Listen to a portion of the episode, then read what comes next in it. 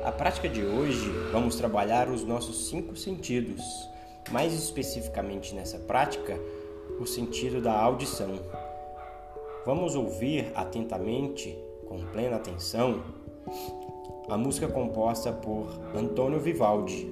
Ela foi composta ainda no século XVIII e esse compositor tentou transmitir os sentimentos que ele tinha em cada estação do ano. Então vamos começar pela primavera, vamos passar pelo verão, outono e finalizar com o inverno. Será que você consegue sentir em cada uma dessas estações o que Antônio Vivaldi sentiu?